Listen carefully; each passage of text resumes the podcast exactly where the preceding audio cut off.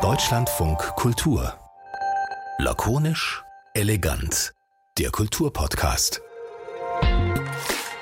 mit Christine Watti und heute mit einer Sonderfolge von Lakonisch Elegant, aufgezeichnet am 26. April 2023 um 11.15 Uhr. Und in dieser Folge geht es um Geld, nicht ganz so wenig, wie ich äh, in meinem Portemonnaie habe und ihr wahrscheinlich auch. Es geht eher um eine Milliarde. Wir nennen sie oder man nennt sie schon eine Weile die Kulturmilliarde, besteht in Wirklichkeit sogar aus zwei Milliarden. Und damit gemeint sind Corona-Hilfen, die Künstlerinnen und Künstler über die schreckliche Zeit der akuten Pandemie Pandemie geholfen haben. Das Programm dahinter, das dieses Geld quasi zur Verfügung stellt, heißt Neustart Kultur. Keine Frage, ein super gutes Programm. Da wurde sehr, sehr schnell und sehr pragmatisch vielen Kulturmenschen geholfen. Aber schnell heißt natürlich an manchen Stellen möglicherweise nicht ganz so präzise. Und so schauen wir uns ganz unterschiedliche Kulturbereiche genauer an, gucken, wohin das Geld geflossen ist. Im vergangenen Jahr waren es die Galerien, der Kunstmarkt und jetzt ist es der Literaturbereich. Und dieses Wir wir, muss ich vielleicht noch auflösen, ist natürlich nicht lakonisch elegant, euer Kulturpodcast, sondern wir sind in diesem Fall der Platz, um über die Recherchen zu sprechen. Die Recherche erfolgte aus einem Team von Deutschlandfunk Kultur schon vor einigen Monaten. In Bezug auf äh, die Corona-Hilfen und die Galerien und den Kunstmarkt habe ich mit Teilen des Teams gesprochen über die Ergebnisse damals. Und so machen wir das auch heute in dieser Sonderfolge von Lakonisch. Ich spreche mit Teilen des Rechercheteams, klingt mega unpersönlich, wird gleich persönlich. Und zwar nicht nur über Zahlen und Fakten, sondern eben auch über die Arbeit, wie man Ergebnisse bewertet, über vielleicht auch moralische Fragen, über Auswirkungen von solchen größeren Recherchen. Und dazu begrüße ich meinen Kollegen Max Kubal von Deutschlandfunk Kultur, Journalist natürlich seines Zeichens. Hallo Max, schön, dass du wieder da bist. Hallo, freue mich. Und ich begrüße Peter Sim, Datenjournalist, zugeschalteter aus Österreich und war auch schon in der letzten Runde der Kulturmilliarden-Recherche dabei. Hallo Peter, schön, dass wir dich auch wieder hier in der Runde haben. Hallo, liebe Grüße aus Wien. Wir sprechen also am 26.04. Heute kam die Recherche raus. Befindlichkeitsfragen mögen wir immer noch alle nicht, aber ich muss natürlich an diesem, zu diesem frühen Tageszeitpunkt doch nochmal fragen, wie geht's euch denn? Max, kannst du vielleicht anfangen? Wie ist, wie ist die Laune? Ähm, die Laune ist gut bis sehr gut. Die Laune ist erleichtert und äh, wahnsinnig müde. Es war sehr, sehr viel Arbeit in den letzten Tagen. Und Peter? Ja, ähm, ähnlich. Ich glaube, ein bisschen weniger Arbeit als bei Max. Meine Arbeit war ein, ein bisschen früher und spitzt sich nicht so zu am Ende, aber es war auch gestern bis noch tief in die Nacht den Text noch äh, 20 Mal gelesen. Heute um fünf ist er online gegangen, nochmal drüber gelesen. Also ja, auch nicht ausgeschlafen, fassen wir es so zusammen. Ja, vielleicht muss man das wirklich auch nochmal eigentlich erklären, was das überhaupt heißt. Die Recherche ist jetzt da. Also die Recherche bedeutet, ihr habt einen sehr, sehr langen Text mit vielen GesprächspartnerInnen versehen und vielen natürlich Zahlen und Fakten äh, veröffentlicht auf deutschlandfunkkultur.de und gleichzeitig auch daraus ein Hörstück gemacht. Wer also lieber hört, was auch die verschiedenen Positionen sind, die sich um diese Rechercheergebnisse ranken, der kann es auch hören, auch über deutschlandfunkkultur.de slash Kulturmilliarde, ne? Ja, ganz genau. Ähm, also das ist das, was passiert ist und jetzt äh, gibt, geht es eben natürlich in vielen Gesprächen, auch in unserem Radio, darum, von unterschiedlichen Seiten zu beleuchten, was ihr denn erfahren habt. Diese Recherche ist überschrieben und so funktionieren natürlich auch Medienaufmerksamkeitsstrukturen damit, dass vor allem Recherchen des Deutschlandradios auch zeigen, mit dem Geld wurden auch rechtsextreme Buchprojekte gefördert. Ähm, ihr könnt natürlich nicht so gut wie ein kurzer Teaser online zusammenfassen, was dabei rausgekommen ist, aber Max, vielleicht für dich ähm, das ist ein, schon mal ein Claim, über den wir sprechen werden müssen. Aber was waren für dich denn die erkenntnisreichsten Momente dieser Recherche? Da gab es eigentlich mehrere. Das war natürlich tatsächlich äh, ein Punkt, als wir es endlich hingekriegt haben, eine Liste zu bekommen mit geförderten Buchprojekten vom Börsenverein des deutschen Buchhandels. Und dann haben sich äh, zwei meiner Kollegen, die jetzt hier nicht dabei sind, Philipp Schnee und Fabian Dietrich, über diese Liste gebeugt und haben sehr schnell ähm, relativ skurrile und dann auch wirklich politisch fragwürdige Titel auf dieser Liste gefunden. Das war so ein Moment. Ein anderer Moment waren dann aber auch ganz viele Gespräche, die wir in den letzten Wochen geführt haben mit Beteiligten des Buchmarktes, mit Verlegerinnen und Verlegern und Autorinnen und Autoren. Und daraus setzt sich dann so nach und nach so ein Puzzle zusammen. Einerseits die Daten, andererseits die Gespräche. Und ähm, langsam, langsam baut sich dann so ein Bild auf. Wir wissen alle, Corona war eine Ausnahmesituation. Es musste schnell gehen, es sollte unbürokratisch geholfen werden. Keiner hatte Vorerfahrungen mit so etwas. Keiner bezweifelt, dass es grundsätzlich total gut und richtig war, dass der deutschen Kulturbranche in all ihren Sparten unter die Arme gegriffen wurde. Aber es ist durchaus legitim, glaube ich, hinterher jetzt mal zu gucken, was da wie gut funktioniert hat und nicht gut funktioniert hat, zum Teil eben auch, und ähm, wie eine Förderung aussehen sollte, einfach um vielleicht auch ein bisschen daraus zu lernen fürs nächste Mal. Peter, während sich die Kollegen, ihr anderen wart alle in Berlin, ne? Alle drei und habt euch wahrscheinlich zusammengesetzt und habt über die Recherchen geschaut. Nee, auch gar nicht. Auch ähm, gar nicht. Äh, Alexander Krützfeld, äh, der arbeitet in der Nähe von Bremen. Ah. Und ähm, den habe ich tatsächlich äh, jetzt in den letzten Wochen gar nicht zu Gesicht bekommen, außer bei Teams. Aber während jedenfalls inhaltlich natürlich geschaut wurde, so wollte ich zu dir kommen, Peter, hast, warst du wieder mit den ganzen Excel-Tabellen beschäftigt. Was genau hast du denn ähm, überblickt in der Zeit der Recherche? Ja, na, ich muss mich da mal beschweren. Also die, die anderen dürfen die ganze Zeit rausgehen und mit Leuten sprechen und ich sitze allein traurig in Wien im Dunkeln von meinen Excel-Tabellen. Also es ist echt eine unfaire Arbeitsaufteilung, muss ich hier mal anmerken. ähm, aber vielen Dank, dass ihr das macht, weil ohne mit den Menschen sprechen, das ist, das ist ganz wichtig. Die Daten sind quasi die, die Grundlage der Recherche und die sind ähm, das Rückgrat. Aber das wäre noch kein Journalismus, irgendwie spannende Daten suchen, sondern man muss eben das einordnen, mit Menschen sprechen und ähm, ja, auch die ganzen Thesen, die man hat, die sich durch die Daten entwickeln. Und das können Daten. Die können einfach dienen dazu, Thesen zu entwickeln und sich ähm, Thesen abzuklopfen, schauen, was die Daten einfach herzeigen, weil das ist einfach, ja, das sind Fakten. Ähm, ja, und die Thesen kann man dann natürlich gut überprüfen mit Leuten, die täglich äh, in dem Geschäft arbeiten und da sicher mehr Experten und Expertinnen sind. Ähm, ja, und dieses Zusammenspiel hat letztes Jahr gut funktioniert und ich glaube auch diesmal wieder sehr. Jetzt wissen wir aber noch nicht genau, was du da ganz alleine gemacht hast. Du hast also Zahlen in deine Excel-Tabellen übertragen und dann auf die Geschichten dahinter gewartet. Aber was heißt das denn ganz konkret? Ja, also es ist ja nicht so, da, da kriegt man eine Datenbank und da stecken Geschichten drin und dann drückt man auf einen Knopf und dann purzeln die raus, sondern ähm, es ist ähm, letztes Jahr, vergangenes Jahr im Sommer hat die Recherche ja schon begonnen mit ganz, ganz vielen Anfragen an verschiedene Institutionen und die haben alle komplett unterschiedlich geantwortet. Entweder mit Links, die manchmal ins Leere führen, mit hier sind unsere Fördersummen, die Fördernehmer, die haben das Geld bekommen ähm, oder als PDFs oder als komplett unsortierte Word-Dokumente. Und äh, eine der Jobs ist es dann, äh, da einfach eine Struktur reinzubringen und dass man dann diese Datensätze auf seine Thesen abklopfen kann und dann schauen kann, ja, stimmt das oder stimmt das nicht. Also quasi die Daten durchsuchbar, überprüfbar und einfach auch ein bisschen anschaulich zu machen. Vielleicht kannst du es nochmal erklären, Max, von wo nach wo, wie Geld geflossen ist im, in diesem Neustart Kulturprogramm jetzt für den Bereich der Literatur. Ja klar, gerne. Also es gibt als zentrale Stelle das Haus von der Kulturstaatsministerin, abgekürzt BKM. BKM steht für Beauftragte der Bundesregierung für Kultur und Medien. Und ähm, das war Frau Grütters, Monika Grütters von der CDU, ist jetzt Claudia Roth von den Grünen aktuell.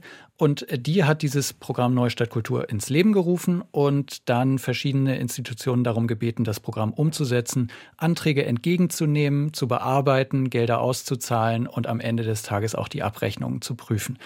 Im Bereich der Literatur waren das äh, im Wesentlichen vier größere Verbände. Und zwar der Börsenverein des deutschen Buchhandels, den hatte ich schon erwähnt, dazu der Deutsche Literaturfonds, der Deutsche Übersetzerfonds und als letztes die VG Wort als Vertretung ähm, der Autorinnen und Autoren. Und ähm, die haben jeweils Millionensummen bekommen, die sie an ihre Klientel in Form verschiedener Programme ausgeschüttet haben.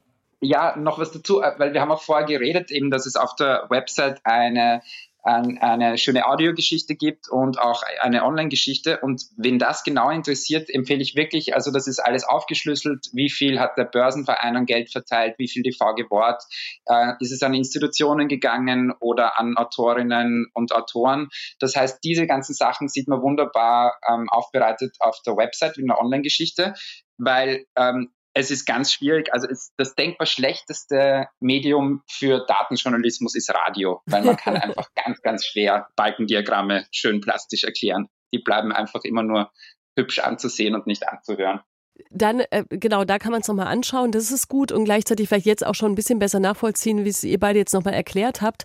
Und trotzdem ist ja dann die Frage von den, diesen Institutionen, die wir jetzt mit diesem Institutions, Institutionsbegriff alle vereinnahmen, ist das Geld dann weitergegangen an eben die Autorinnen und Autoren beispielsweise? Naja, es gibt im Prinzip ja zwei Möglichkeiten, dann das Geld zu vergeben. Entweder indem eine Jury sagt, wer das Geld bekommt und wer nicht, also über jeden Antrag einzeln entscheidet, ja oder nein.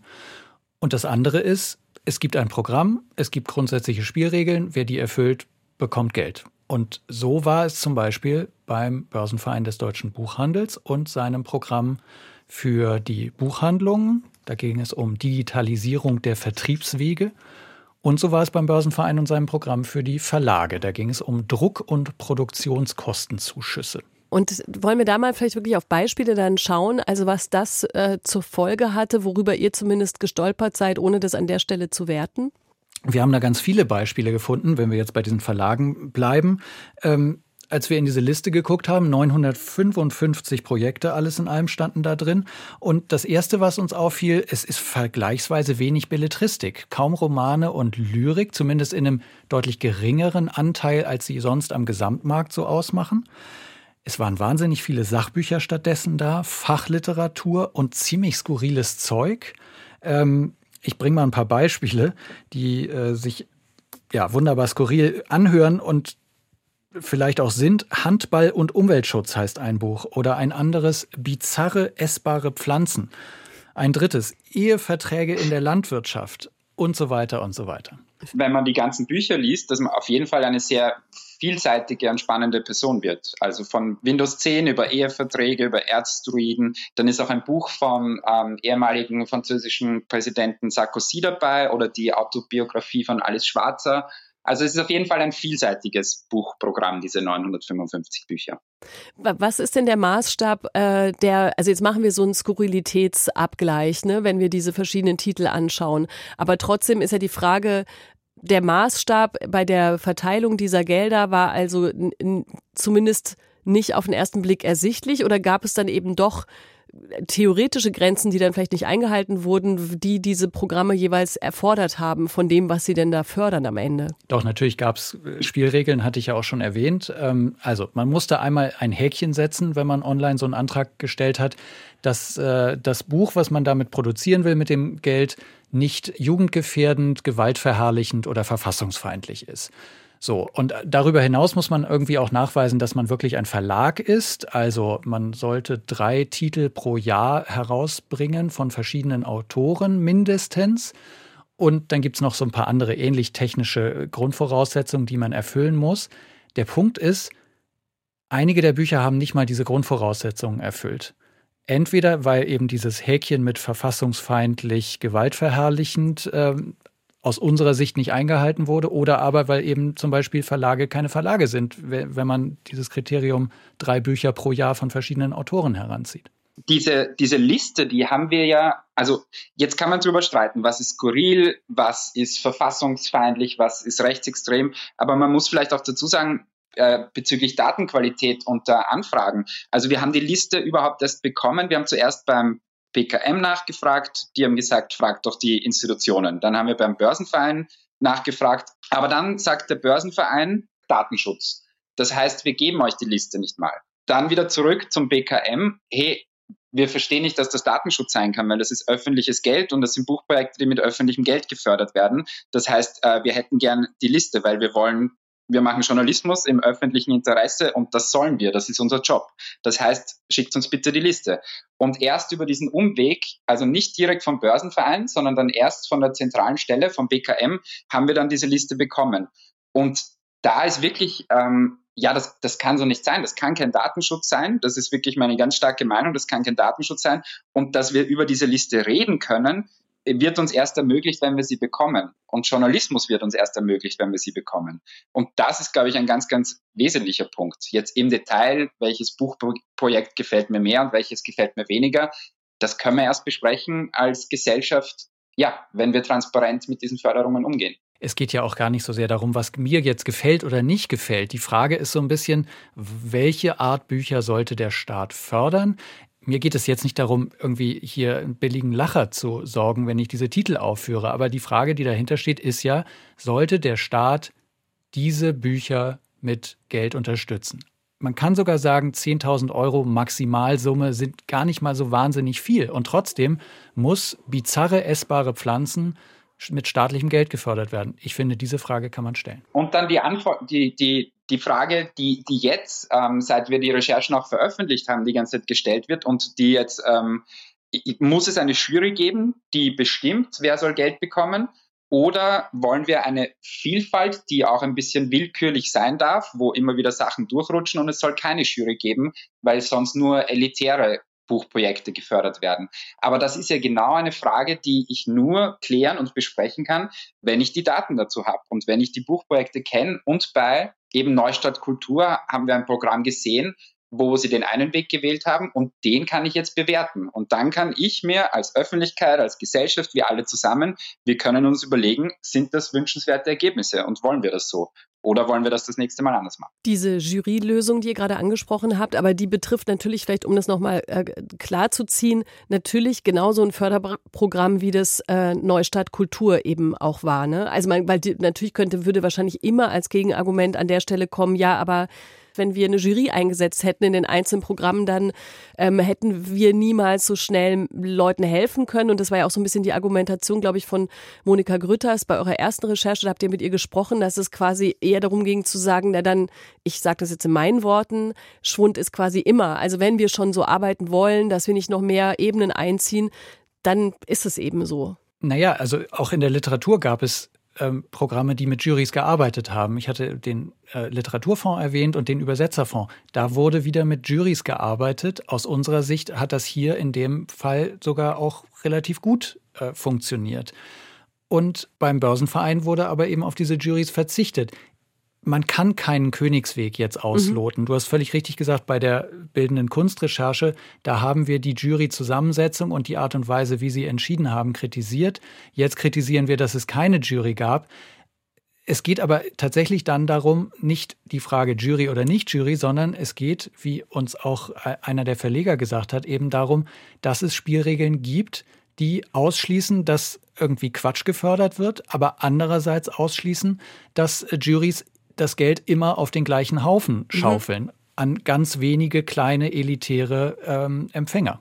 Sollen wir vielleicht auch nochmal den Bereich, den habt ihr schon angesprochen und auch natürlich, der steht jetzt so über dieser Recherche, der Bereich mit äh, Steuergelder für rechtsextremistische äh, Bücher. Ich weiß gar nicht genau, ob es ein Pendant dazu der linksextremistisch geförderten äh, Literatur, äh, Literatur an dieser Stelle oder Sachbuch, Sachbücher an dieser Stelle auch gibt. Aber was habt ihr da entdeckt? Also was äh, steckt hinter dieser Headline, die diese Recherche jetzt vor allem natürlich online umtreibt? Linksextremes haben wir jetzt nicht gefunden, was nicht heißt, dass das nicht in der Liste drinsteckt, denn zum Teil sind die Antragstexte sehr kryptisch, zum Teil sind keine Buchtitel genannt, sondern nur wir planen ein Buch zu. Wir haben das weitgehend natürlich irgendwie, äh, soweit man das kann, irgendwie durchleuchtet und vieles, vieles, vieles gegoogelt von dem, was da geplant wurde. Wir können aber jetzt nicht sagen, dass da definitiv nichts Linksextremes drin war. Was wir aber sagen können, nach Einschätzung auch von Rechtsextremismus-Experten, mit denen wir gesprochen haben, dass eben Rechtsextremes da drin war. Mindestens mal zwei Buchprojekte würden wir so labeln.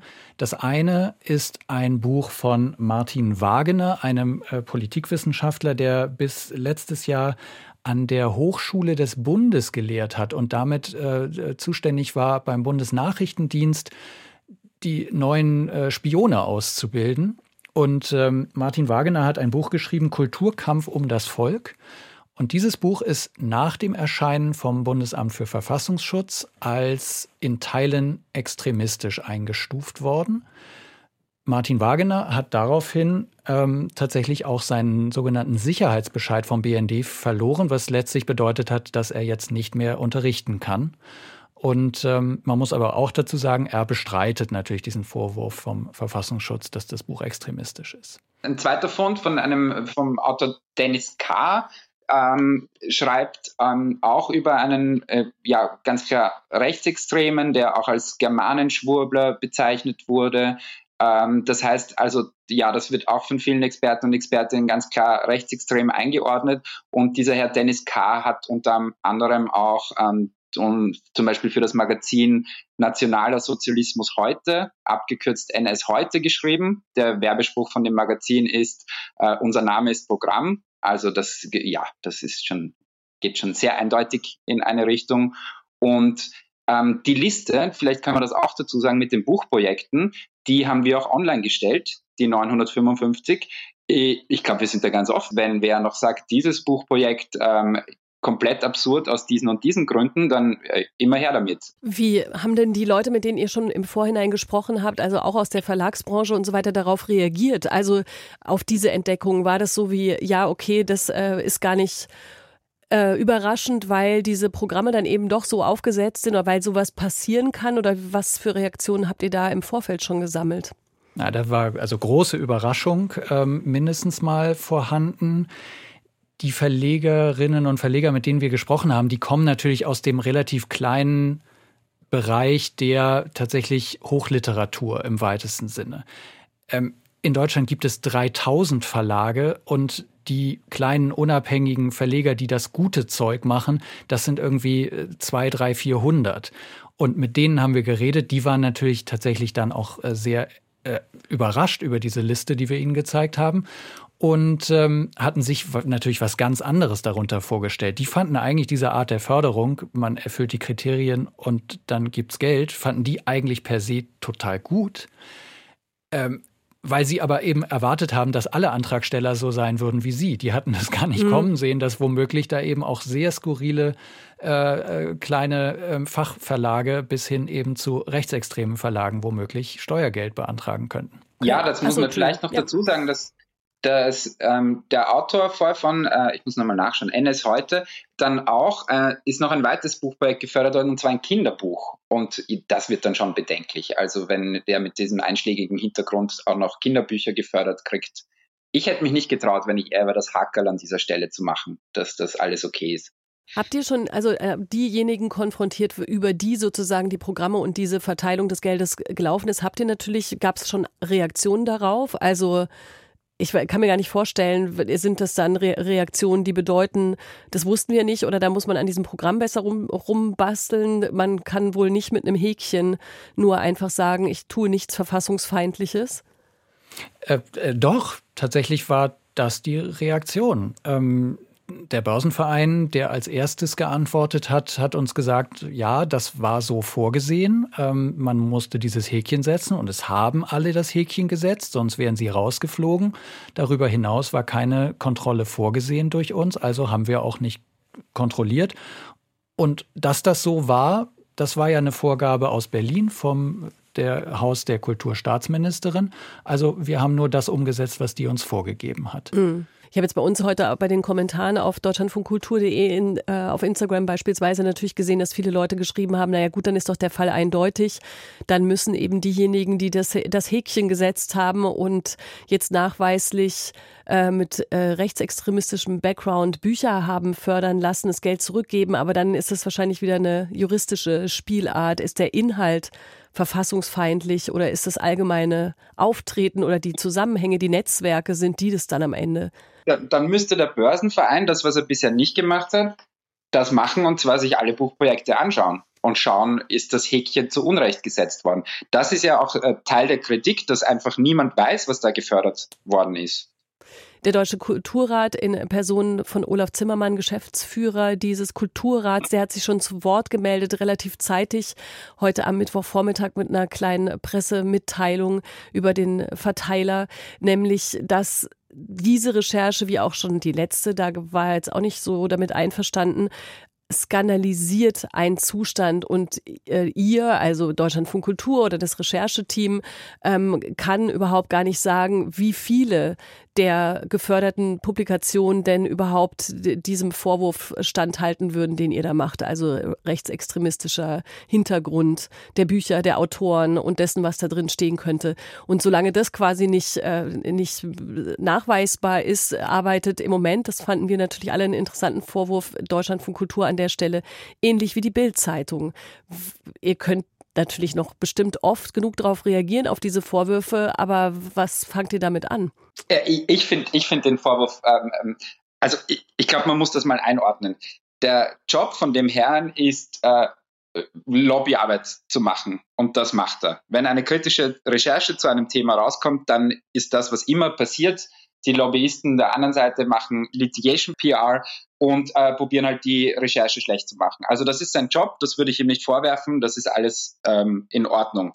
Ähm, unser Job ist es, die Informationen zur Verfügung zu stellen und sagen, was wir gefunden haben. Das ist Journalismus im öffentlichen Interesse und das ist das, was wir tun.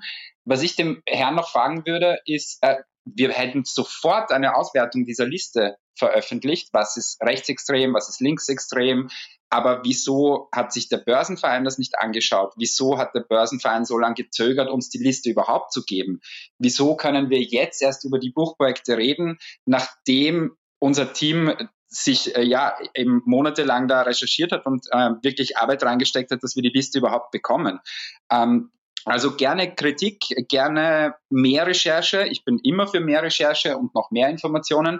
Aber es wäre vielleicht auch mal nett, äh, wenn wir ein Danke aus seiner Richtung bekommen, dass wir überhaupt das Thema aufs Tableau bringen und dass wir uns jetzt mal die Buchprojekte gemeinsam anschauen können. Also von meiner Seite aus eine herzliche Einladung. Hey, gehen wir die Liste gemeinsam durch und finden raus, was problematisch ist und was nicht. Da kann man als Disclaimer auf jeden Fall sagen, es gab schon mal ein Gespräch zur letzten Recherche, auch mit Deutschlandfunk Kultur. Da warst du dabei, Max, und mhm. auch dem Deutschen Kulturrat, also mit Olaf Zimmermann. Ähm, auch da stand dieser Skandalisierungsvorwurf im Raum. Wie siehst du das denn, Max, aus so einer journalistischen Perspektive? Weil natürlich geht eine Recherche in die Welt und irgendwas muss raus oder vorangestellt werden, um auch eine Aufmerksamkeit auf so ein Projekt zu ziehen.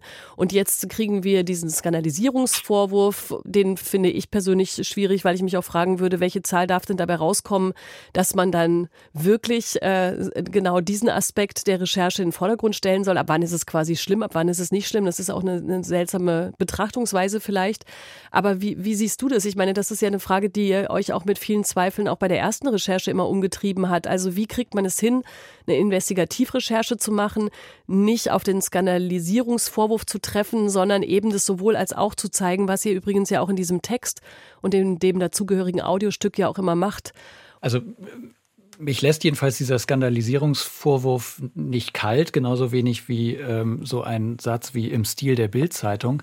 Ähm, äh, klar, ich denke darüber nach und, und frage mich tatsächlich, ähm, was machen wir womöglich falsch und komme am Ende des Tages aber dann doch zu dem Ergebnis, nein, wir skandalisieren nicht. Das ist so lang und so ausgewogen, was wir dann am Ende berichten. Ähm, und wir versuchen das einzuordnen. Wir fragen all die ähm, Player in dem ganzen Spiel um ihre Stellungnahme, schwächen ab dann wieder spitzen wir dann wieder zu und dann schwächen wir wieder ab und dann kommt noch ein Statement, eine Stellungnahme, ein Zitat dazu. Ich glaube, dieser Vorwurf ist tatsächlich falsch. Ich glaube allerdings auch, dass das irgendwie so eine Form der falsch verstandenen wir gehören doch alle zusammen ähm, Mentalität ist, die, die, da letztlich dahinter steht. Also, weil Deutschlandfunk Kultur nun mal Kultur im Namen hat und weil wir natürlich der Kulturszene im weitesten Sinne sehr aufgeschlossen gegenüber sind und es vielfach ja auch tatsächlich personelle enge Verbindungen gibt. Deswegen kommt irgendwie der Eindruck, wir seien doch Teil der Kulturbranche und Szene und wir dürften doch jetzt nicht wie Nestbeschmutzer auf einmal kritisch hinterfragen. Jeder Euro, der in die Kultur geht, ist doch per se gut und müsste von uns eigentlich gefeiert werden. Und da ist, glaube ich, das große Missverständnis, dass wir da eben dann trotzdem sagen, nein, auch nicht jeder Euro ist bedingungslos gut. Selbst wenn er gut gemeint ist, kann man immer noch was verbessern oder fürs nächste Mal daraus lernen. Ja, vor allem auch dieses alle gehören zueinander und dazu. Das ist ja interessant, weil du, du, du oder ich weiß nicht, Peter hat es vorhin ja angesprochen, dass es ja auch wieder wie beim letzten Mal auch innerhalb von solchen äh, Fördermomenten den klassischen Moment, das klassische Momentum des, die immer gleichen kriegen immer wieder Geld und viele andere außenrum gehen halt auch immer wieder leer aus. Das gab es ja im Rahmen der, der von Neustadt Kultur eben auch. Also das gehört ja auch wiederum, glaube ich, mit zum Auftrag und der Idee dieser Recherche, auch zu schauen, wer, wer ist denn eigentlich diese Kulturwelt, die da gefördert gefördert wird? Und ist das breit genug gesehen und gedacht? Oder gibt es da Mechanismen, die die immer gleichen mit äh, Geld und Sichtbarkeit ausstatten und andere eben nicht? Wir haben witzigerweise ja beides ganz häufig parallel. Wir haben einmal die ganz breite Streuung, wo man jetzt bei den Verlagen sagen kann, na, ich weiß nicht, ob das wirklich sinnvoll ist diesen kleinen Verlagen mit ihren zum Teil vielleicht nicht gerade publikumsträchtigen Projekten Geld zu geben. Und zum anderen haben wir eben auch beim Deutschen Literaturfonds und beim Deutschen Übersetzerfonds teilweise sehr enge, sehr kleine Klientels, die von den Juries mehrfach Geld bekommen haben, zum Teil dreifach und vierfach die gleichen Personen ähm, Stipendien bekommen haben. Klar, es sind auch drei Jahre Pandemie, die überlebt man nicht mit einem Stipendium von 5000 Euro, aber trotzdem ist das dann häufig eine sehr kleine Welt, wo es personelle Verquickungen gibt und der eine dem anderen das eine Stipendium zuspricht und der andere dem einen dann wieder. Auch das kann man kritisieren. Wir haben beides häufig parallel. So, was machen wir jetzt? Darf ich mir wieder ist, was wünschen? Ja, darfst, ja, jetzt darfst du wieder was wünschen. Okay, das freut mich. Ich habe diesmal einen ganz großen Wunsch und der ist auch um einiges konkreter. Da müssen gar nicht so viele Leute mitarbeiten, wie wir müssen immer Sachen gleich schreiben, sondern liebe VG Wort, die Verwertungsgesellschaft in der Literatur, wir haben noch keine Liste bekommen, wer da gefördert wurde. 15 Millionen Euro, die im Dunklen sind. Und wir würden uns einfach ohne Skandalierung einfach anschauen, wer hat das Geld bekommen, und da vielleicht auch schauen, ob da was schiefgelaufen ist. Max, hast du noch einen Wunsch? Schlafen. Nein, ich freue mich ähm, darauf, dass äh, womöglich auch noch mal fortzusetzen, diese Recherche. Wir sind mal angetreten mit der Idee, wir wollen wissen, wohin eigentlich die Kulturmilliarde gegangen ist. Und diese Idee habe ich nach wie vor im Hinterkopf, auch wenn es jetzt zwei Milliarden geworden sind irgendwie hoffe ich doch, dass wir das hinkriegen, am Ende des Tages ein ganz großes, wunderschönes Tortendiagramm zu bauen mit Peters Hilfe, wo wirklich klar wird, in welche Branchen diese zwei Milliarden geflossen sind. Wie viel ist an das Theater gegangen, wie viel an den Film, wie viel an jenes Unternehmen, wie viel an jene Stiftung. Das wäre super. Und da würde ich mich wahnsinnig drüber freuen, wenn wir das noch hinkriegen. Habe ich mir jetzt noch Notizen ja, gemacht. Max sagen, dass das kein Tortendiagramm wird viel zu komplex. Es werden wahrscheinlich Balken. Ich wollte ja nur zu Max noch ergänzen, dass das, was kein Tortendiagramm, sondern Balken werden wird, ne? wenn das da ist, das kann man ja vielleicht noch ergänzen, dass dann auch vielleicht die verschiedenen Player, auch die, die die Recherche nicht so toll finden oder sich darüber ärgern, dass man sich, also dass man daraus auch was zieht. Das ist vielleicht ein bisschen pathetisch, aber das ist ja der Sinn der Übung. Es ist ja nicht nur dafür da, ums, ums zu sehen, sondern auch um zu sagen, okay, was machen wir jetzt damit und was ähm, kann man überhaupt insgesamt in der Förderkultur daraus mitnehmen oder in, in die Fördermaßnahmen daraus mitnehmen an Erkenntnissen? Was wir jedenfalls nicht wollen, und diesen Vorwurf haben wir jetzt schon an mehreren Stellen gehört, ähm, wir wollen nicht den Effekt erreichen, dass die Politik jetzt sagt, Finger weg von Kulturförderung. Eben. Das wäre fatal, wenn das wirklich am Ende dabei rauskommt, dass die Politik auf einmal das Gefühl hat, ups, da gibt es Journalisten, die gucken uns äh, enger auf die Finger, äh, als sie das früher getan haben. Das ist ja jetzt fast schon so wie in der Wirtschaftsberichterstattung.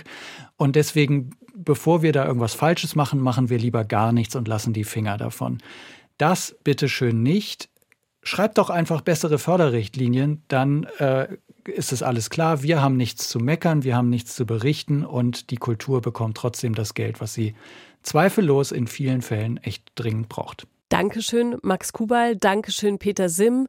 Deutschlandfunkkultur.de-Kulturmilliarde. Da findet ihr ein fast halbstündiges Audio mit vielen Stimmen aus dem äh, Literaturbereich zu dieser aktuellen Recherche und natürlich den langen Text, um nochmal alles anzuschauen und auch die schönen Torten und Balken und sonstigen Peter Simm, Simm Kunstwerke zu betrachten. Danke fürs Zuhören. In Reklamfarben, muss ich dazu sagen. Das ist, das ist wirklich dazu. sehr hübsch geworden. Okay, das ist doch, also das ist doch wirklich ein Ausflug auf deutschlandfunkkultur.de-kulturmilliarde wert. Vielen Dank, dass ihr Zeit äh, für diesen Spezial, für die Spezialausgabe von Lakonisch Elegant hattet. Eine weitere Folge kommt morgen von der Leipziger Buchmesse. Zufälligerweise ist ja auch noch Buchmesse jetzt, wo wir gerade mit dieser Recherche rausgegangen sind. Wie kann das zusammenhängen? Morgen auf der Leipziger Buchmesse treffe ich mich mit den Menschen, euch schon bekannten Menschen vom Internet Feuilleton 50 for Books. Und dann gibt es sogar noch eine Folge Lakonisch Elegant, euer Kulturpodcast. Bis dann, ich bin Christine Watti. Mehr von Deutschlandfunk Kultur hören Sie auch in unserer App. Der DLF Audiothek. Jetzt kostenfrei herunterladen für Android und iOS.